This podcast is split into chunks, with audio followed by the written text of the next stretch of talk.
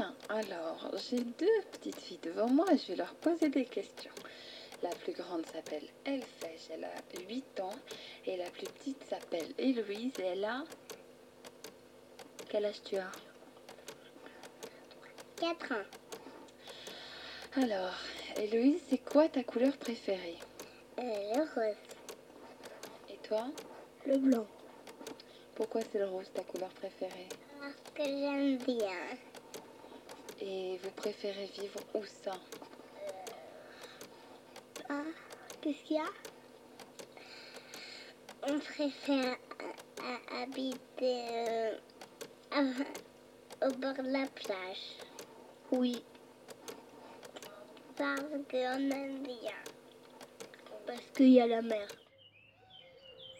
En mars 1983, ma mère accouche d'un bébé issu d'un des rapports non protégés avec son compagnon de l'époque.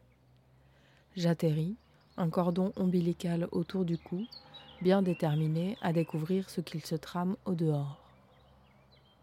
Depuis lors, ma mère a toujours été un pilier solide et doux qui a patiemment partagé ses outils pour traverser la vie.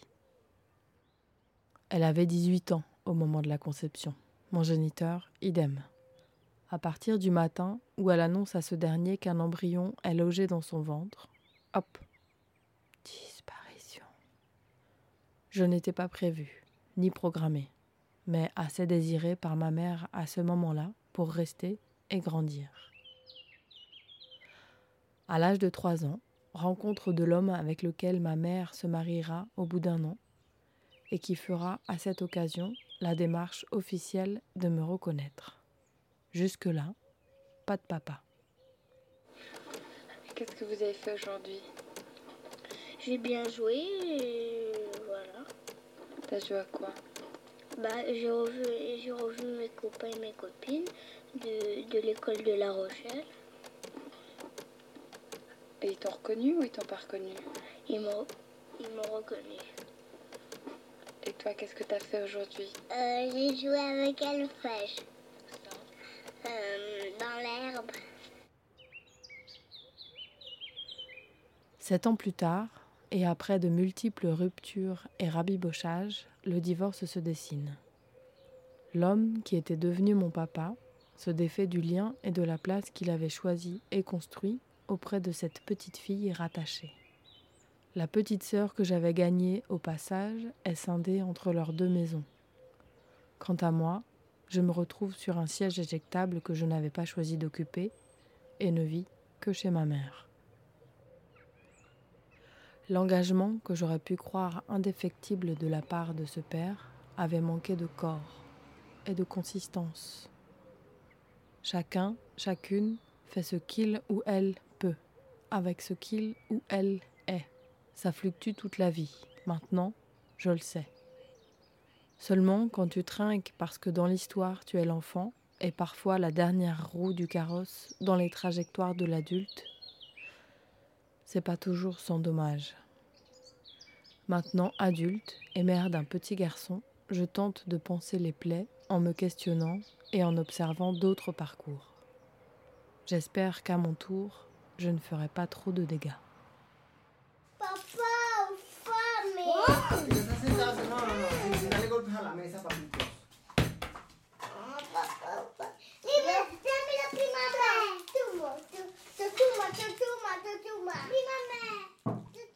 Je m'appelle Julian et euh, j'ai 33 ans. J'ai deux enfants avec ma compagne. En fait, quand je raconte ma situation, je dis je suis responsable des deux. En fait, de un, je suis responsable, pas coupable. Et de l'autre, je suis responsable, coupable. Voilà. Et le petit, je suis euh, le, le père euh, biologique et puis le, le, le père. Et puis la grande, je suis euh, que le papa. Mais pas le papa biologique, si tu veux. T'es pas le géniteur. Je suis pas le géniteur. Ta fille dont t'es pas le géniteur, elle, euh, c'était ton premier rapport à la parentalité dans ta vie de papa? Oui, c'est ça. Donc en fait, elle est la grande, c'est elle qui est la grande. Et puis le, le petit, dont je suis le géniteur, il est venu après, il est venu. C'est-à-dire que c'était ouais, une soirée assez euh, telenovela, comme je dis. parce que je, quand je l'ai rencontrée, elle avait cette histoire avec euh, son ex. Et je suis arrivé à un moment où c'était pas facile. Bon, je suis devenu un peu son amant, quoi. Et, voilà, elle est tombée enceinte euh, alors que je venais de la rencontrer, un mois et demi plus tard. Mais il y avait un doute sur euh, qui était le papa. C'est pas que tout de suite je me suis dit, bon, je suis avec elle, j'assume, je serai son papa, je sais pas un truc que j'ai. Et en fait, ça s'est fait tout naturellement parce que, parce que je suis resté avec cette, euh, cette femme qui était enceinte. Et oui, peut-être à des moments, en fait, je m'étais dit, bon, bah, si un jour euh, ça marche plus entre tous les deux, on verra. Et on verra ce qui sera construit aussi euh, avec la petite.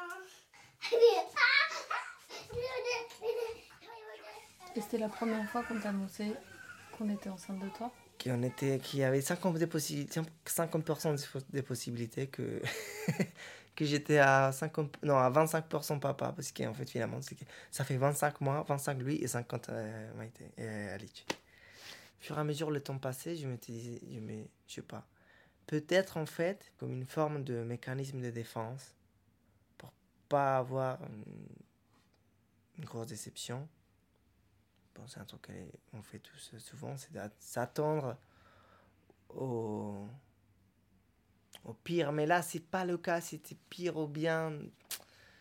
C'était pas un truc euh, aussi euh, dans la dualité finalement. C'était pas si binaire. Si binaire. C'est-à-dire que j'étais pas là à m'attendre. Euh, oh putain, je veux que ça soit à moi. Ni, me, ni, ni, ni le contraire. Hein, je, je savais tellement pas quoi faire.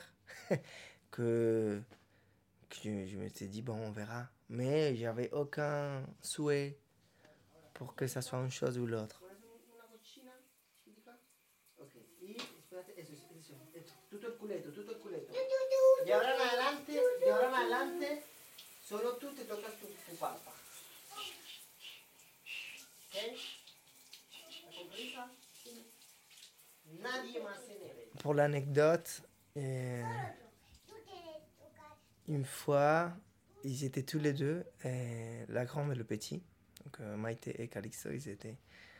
Et euh, ils jouaient, ou je sais pas quoi. Et puis, à un moment, le petit vient dire à maman Ah, mais maman, c'est pas vrai que Allez aussi, c'est mon papa?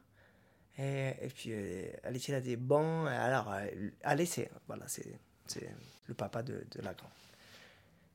Et puis elle disait, ouais, alors, euh, il t'aime bien aussi, ouais. Et après, en fait, la grande, elle a coupé la parole, elle a dit, non, mais en fait, Kali, écoute, quand, quand, quand maman était amoureuse de aller, c'est moi qui est né. Et après, maman était amoureuse de, de, de papa, de moi. Et euh, après, c'est toi qui es né. Voilà. Tu vois, en fait, elle, arrivait elle arrive carrément à expliquer les choses de cette manière-là, mais moi, ça m'a paru euh, énorme, quoi, qu'elle puisse dire. En fait, c'est très bien, voilà, que je suis pas le géniteur, mais que. Mais je suis sa référence, je suis son référent. Elle t'appelle papa Elle m'appelle papa, oui. Et son géniteur, elle l'appelle comment? Elle l'appelle papa Ale. Qu'est-ce que c'est écrit, papa? Qu'est-ce que c'est écrit? Vendredi. Et moi Mercredi. Lundi, mardi, mercredi. Moi, c'est mercredi. Non, c'est moi, mercredi. C'est qui Que c'est écrit Que c'est écrit Papa, c'est qui c'est écrit Papa, cosa scritto non mi rappelle plus Nicolas Di Cali mais en fait, euh, c'était avec la naissance de deuxième que je me suis dit, ben en fait, non, ça y est, je suis le père des deux, quoi. C'est-à-dire parce que par rapport à cette histoire de, voilà, euh, si jamais ça marche pas entre tous les deux, je garderai un lien, mais je sais pas si je serai le papa ou quoi. Mais en fait, quand euh, il y a le deuxième qui est né, là, je me suis dit, bah, en fait, je suis le papa des deux. Voilà, maintenant, je suis. Voilà, je sais, je sais pas, c'est fou, mais. Ça m'a. Ouais. C'est-à-dire là, je me suis dit, ben en fait, là, voilà, si jamais ça marche, parce que non, les relations, c'est ça. Si jamais un jour ça marche pas, bah maintenant, on a vu juste deux enfants dont on va partager la garde plus tard, quoi. Si jamais c'est le cas, bon. Mais justement, du coup, vous en avez déjà parlé de ça? De, si un, un cas hypothétique? Ouais. Non, pas vraiment. Non. Non, je pensais ça à l'époque. Et puis comme là, ça... Bah en fait, ça se passe plutôt bien. Bah après, oui, c'est sûr, il y a des moments compliqués, mais... Mais je pense qu'on n'a pas encore... Euh, voilà, mais bon, on verra, c'est pas le... Jusqu'ici, tout va bien.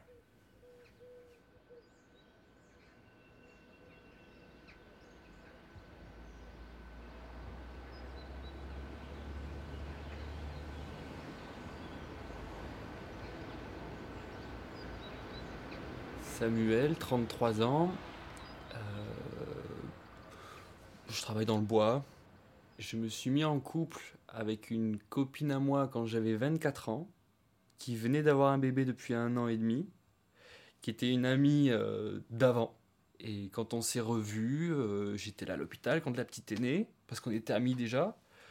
Puis on s'est perdu de vue pendant un an, un an et demi. Et quand on s'est retrouvés, ben, on est tombé amoureux, tout simplement. Euh, ils s'étaient séparés depuis déjà euh, une bonne année avec le père, presque après l'accouchement, disons. Euh, et, bien, moi, je voulais d'abord tout simplement cette relation amoureuse, mais il y avait ce petit bout qui, commençait à baragouiner pas mal, quoi, à parler, qui était toujours un petit peu là entre nous. Et, en deux mots, ben, je suis devenu son papa, son vrai papa, avec les années. Le père l'avait reconnu mais avait perdu euh, l'autorité parentale par un jugement suite à beaucoup de, coups fourrés, de menaces, tout ça. Euh, Zélie, euh, donc c'est le nom de, ma fille, a, a, pas mal souffert de son absence. Et je voyais qu'à part la prendre dans mes bras et la laisser pleurer sa tristesse, j'avais pas grand chose à faire.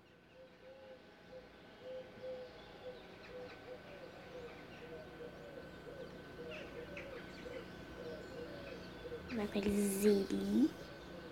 Tu habites avec ta maman? Oui, j'habite avec ma maman et parfois je suis avec papa. Et alors, quand tu dis papa, c'est quoi? C'est papa Sam ou, le papa. Euh, ton papa biologique? Bah Pour moi, mon papa biologique, mais je ne l'ai pas. Je le considère comme mon papa biologique. Sam? Mhm. Mon papa biologique, je l'appelle par son nom son prénom mhm, Jérémy. Dans ma tête, il a la place euh, un peu comme un grand-parent, un lointain grand-parent, un ami, un truc comme ça. Parce que quand j'étais petite, quand en fait il a fait un enfant, mais il n'était pas prêt d'en avoir un. Qu'aux conclusion, moi j'étais là, papa, et lui n'était pas prêt. Et pourtant, il a eu trois enfants. Moi et deux demi-sœurs. Avant, je les voyais une fois, deux fois par an. Maintenant, je les vois plus du tout. Mais je pense que cette année, je vais les voir au moins une fois. Mes deux petites soeurs, c'est des faux jumelles. Elles ont 5 ans. On bientôt en avoir? 6, je crois. Euh, on a fait un grand voyage en Afrique. Et c'est là, elle avait 4 ans et demi, je dirais, c'est là qu'elle m'a vraiment appelé papa. Et à partir de là, c'est resté euh, comme ça jusqu'à l'âge de 6 ans et demi, là où on a rompu avec sa maman. Et quand on est quand on s'est séparés, ça faisait deux ans qu'on était sur la route tous les trois. Et, euh, et donc bon, ça a clashé. Mais alors à ce moment-là, tout mon corps a tremblé quoi. Je suis ni le, ni le, ni, ni reconnu par la loi. On s'est pas marié, donc j'ai pas pu l'adopter. Sinon, comme le parent avait perdu l'autorité parentale, j'aurais pu l'adopter en cas de mariage. Alors c'est peut-être égoïste, mais peu importe. Je l'ai vraiment senti comme ça après toutes ces années à aimer une gamine, disons, à investir euh, de l'amour dans une petite enfance, alors c'est loin d'être mesquin comme un investissement de, financier, mais euh, tu te retrouves seul. Et ça, c'était super dur à accepter pour moi. Plus le fait que je, je lui appuie deux fois plus dans sa blessure à elle, d'abandon, qu'elle a rationalisé très bien. Aujourd'hui d'ailleurs, même avec ses copines, euh, il y en a avec qui ça se passe mal, elle peut le dire très clairement, oui mais c'est parce qu'elle me, elle me rejette et ça appuie très fort sur ma blessure d'abandon. Et je pense que elle a arrivé, elle arrivé à me dire des choses euh, pour me faire réagir. euh, si tu reviens pas, euh, je te laisserai plus revoir ma fille, euh, quelque chose comme ça. Quelque chose qui m'avait ex- exclu d'une équation dans laquelle je me sentais totalement intégré. Mais il faut que j'avoue aussi que pendant toutes ces années, j'ai toujours eu, quelque part, tout petit, mais toujours là, un sentiment de non-légitimité. Parce que. euh, parce que j'étais pas son papa. Tout simplement. De me sentir pas légitime, euh, ça tient à rien de rationnel. C'est vraiment euh, une sensation. Moi, je refais ma vie. Si elle, elle refait sa vie, qu'est-ce qui va devenir de tout ça en fait? On habite à, à, 5 heures de route l'un de l'autre. Qu'est-ce qui va devenir de tout ça? Est-ce que toi, quand tu racontes ta famille, t'es à l'école des fois, toi, toi, tu te dis quoi? En général, ils sont là. Euh, chaque chose, ils cherchent à savoir. Du coup, je dois tout leur expliquer. C'est ça qui est saoulant. Tous les enfants à l'école, ils dessinent une maison et toi, tu dessines un soleil. C'est différent, du coup. Ils sont là. C'est quoi, machin Parce qu'ils ont jamais dessiné autre chose qu'une maison. Et toi, tu sais si plus tard, euh, t'aimerais avoir des enfants? Ouais, j'aimerais bien en avoir une. Une fille? Pourquoi t'aimerais avoir une fille? Bah parce que euh, comme j'étais une fille, bah comme ça je peux mieux la comprendre. Parce qu'on est... Et que comme je sais qu'en ce moment, les... enfin, sur cette terre, les couples ils durent plus très longtemps, je me dis ça cassera sûrement un moment. Parce que maintenant c'est c'est rare de voir des des, des jeunes couples qui sont pas qui ont duré plus d'un an et demi ensemble. C'est assez rare, je trouve. Je crois vraiment qu'on se serait séparés au bout de deux ans si elle n'avait pas eu de- d'enfant. Et ça a tenu six ans. J'avais besoin de le vivre, ça. J'avais besoin de. J'avais besoin d'avoir ce rôle-là euh, à ce moment-là dans ma vie. Donc, euh, c'est sûr qu'en fait, même s'il ne serait rien resté de tout ça, si après la rupture on se serait pas vu, parce qu'après tout, il n'y avait aucune obligation, qu'elle soit légale, administrative ou relationnelle. euh, en fait, elle, m'avait quand même un peu sauvé aussi, cette petite. Donc euh, je m'en tirais pas avec rien. Je me mentais à moi-même de toute façon. C'était une peur de l'abandon aussi, quelque part, peut-être.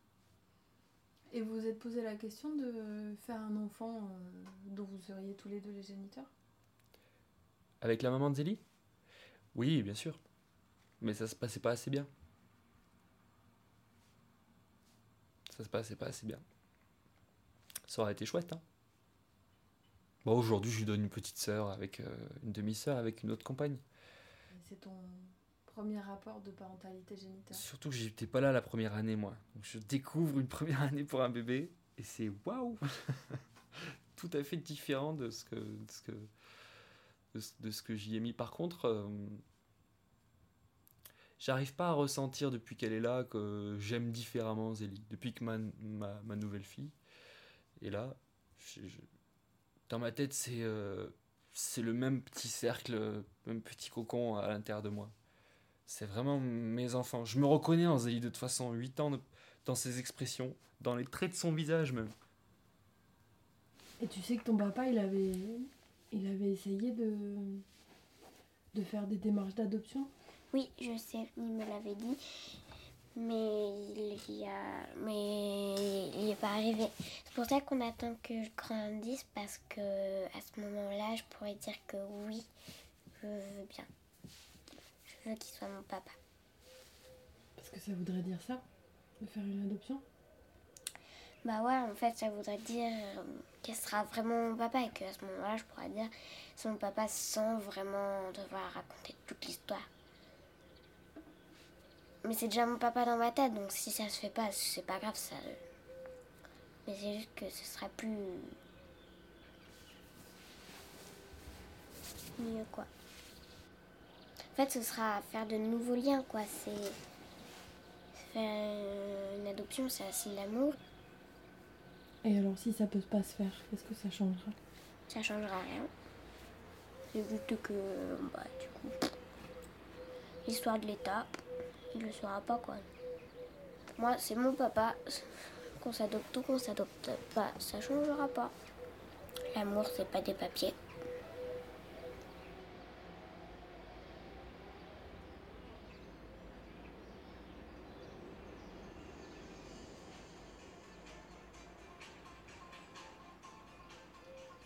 T'as pris quoi comme affaire pour aujourd'hui, Manolo?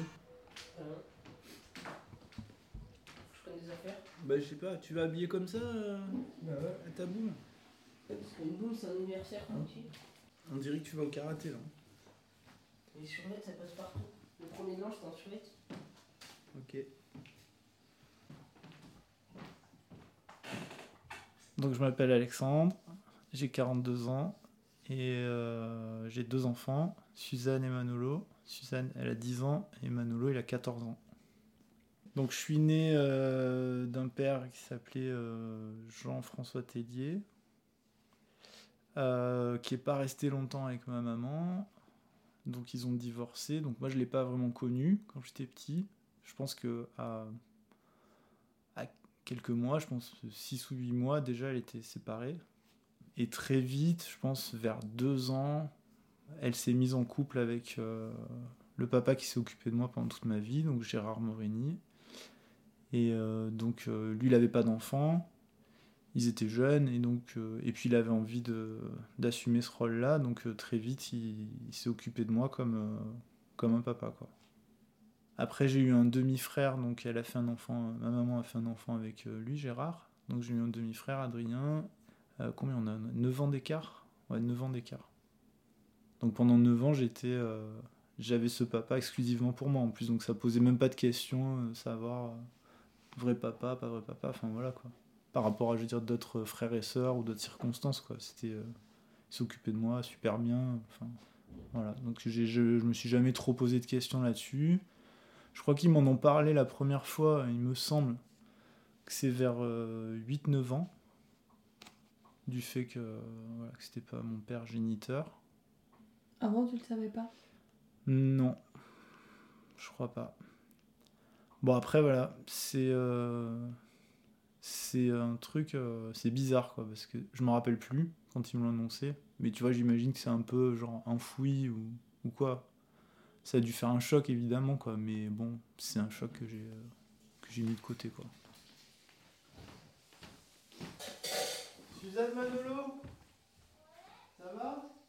Qu'on coupe la.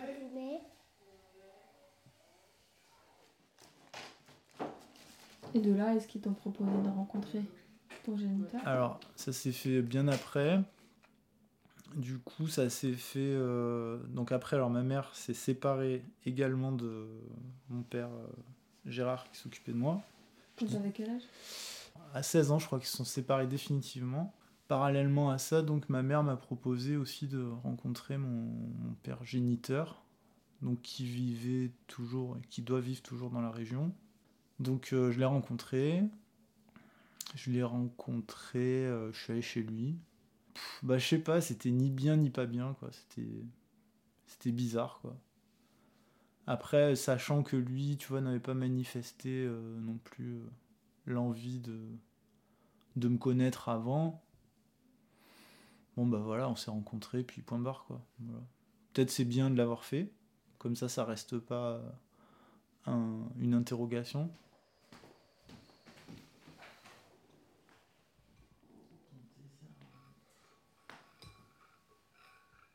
Du coup, si je l'analyse avec mes yeux d'adulte, je me dis que c'est facile de se séparer de quelqu'un en fait. hein.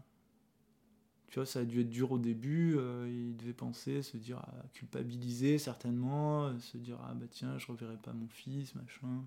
J'imagine, j'en ai pas, donc j'en ai pas parlé, on s'est vu deux jours hein, dans, dans notre vie. Mais j'imagine que c'était ça, mais après tu passes à autre chose, quoi. Et puis voilà, tu Donc forcément, de son côté, il y a dû avoir euh, un espèce de regret qui, qui peut-être il se traîne encore. J'espère que non, quoi. Enfin, parce que moi, franchement, non, j'ai pas de, j'ai pas de regret vis-à-vis de ça, quoi. Parce que je vais me dire, euh, ouais, ok, alors qu'est-ce qu'aurait été ma vie euh, si j'avais eu un père euh, Enfin, tu vois, c'est ça en fait la question. Bah, en fait, j'aurais pas été moi. Donc, en fait, non. Enfin, à moins que tu te détestes, mais bon, c'est pas mon cas, quoi.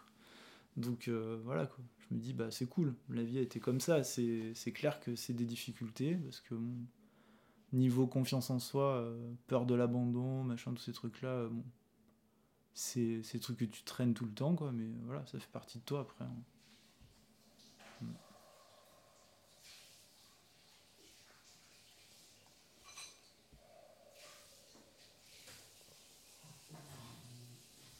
Quand j'ai fait la démarche d'adoption, donc c'était à 35 ans, euh, j'aurais pu la faire avant, mais j'en avais jamais vraiment éprouvé le besoin. Et c'est venu beaucoup aussi du fait que je me suis posé la question de la filiation et du fait que que j'avais un peu lutté avec ce truc-là, quoi, de pas avoir euh, de père euh, géniteur, quoi, depuis mon enfance, et qu'il fallait tout le temps un peu se justifier, quoi, vis-à-vis de, de, tout le monde, quoi, de, de, la société, tout ça, quoi.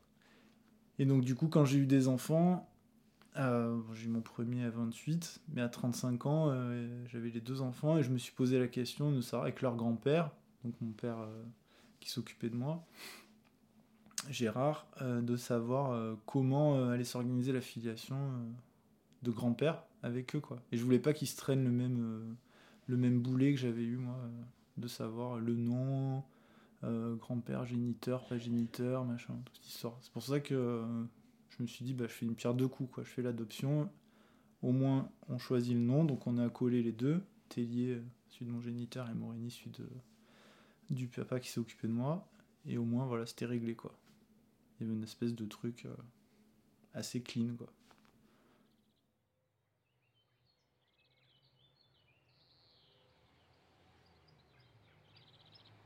vis-à-vis de, donc de, la famille de, mon père adoptif. Pour là, pour le, là, pour le coup, tu peux vraiment sentir euh, une vraie. Euh, c'est vrai qu'on n'a pas évoqué ça, mais pour moi, c'est hyper important. C'est-à-dire que lui, autant j'ai jamais euh, ressenti de problème, tu vois, j'ai toujours été son fils, il n'y avait pas de discussion quoi, sur le truc. Mais par contre, euh, vis-à-vis de la famille derrière, j'ai toujours senti que c'était pas, que pas pareil, quoi. Même s'ils m'ont accepté et tout, tu n'avais pas de soucis, mais il y a toujours un truc qui reste, quoi. C'est, con, hein, c'est, délicat à expliquer, mais tu sens toujours que, que t'es pas complètement à ta place.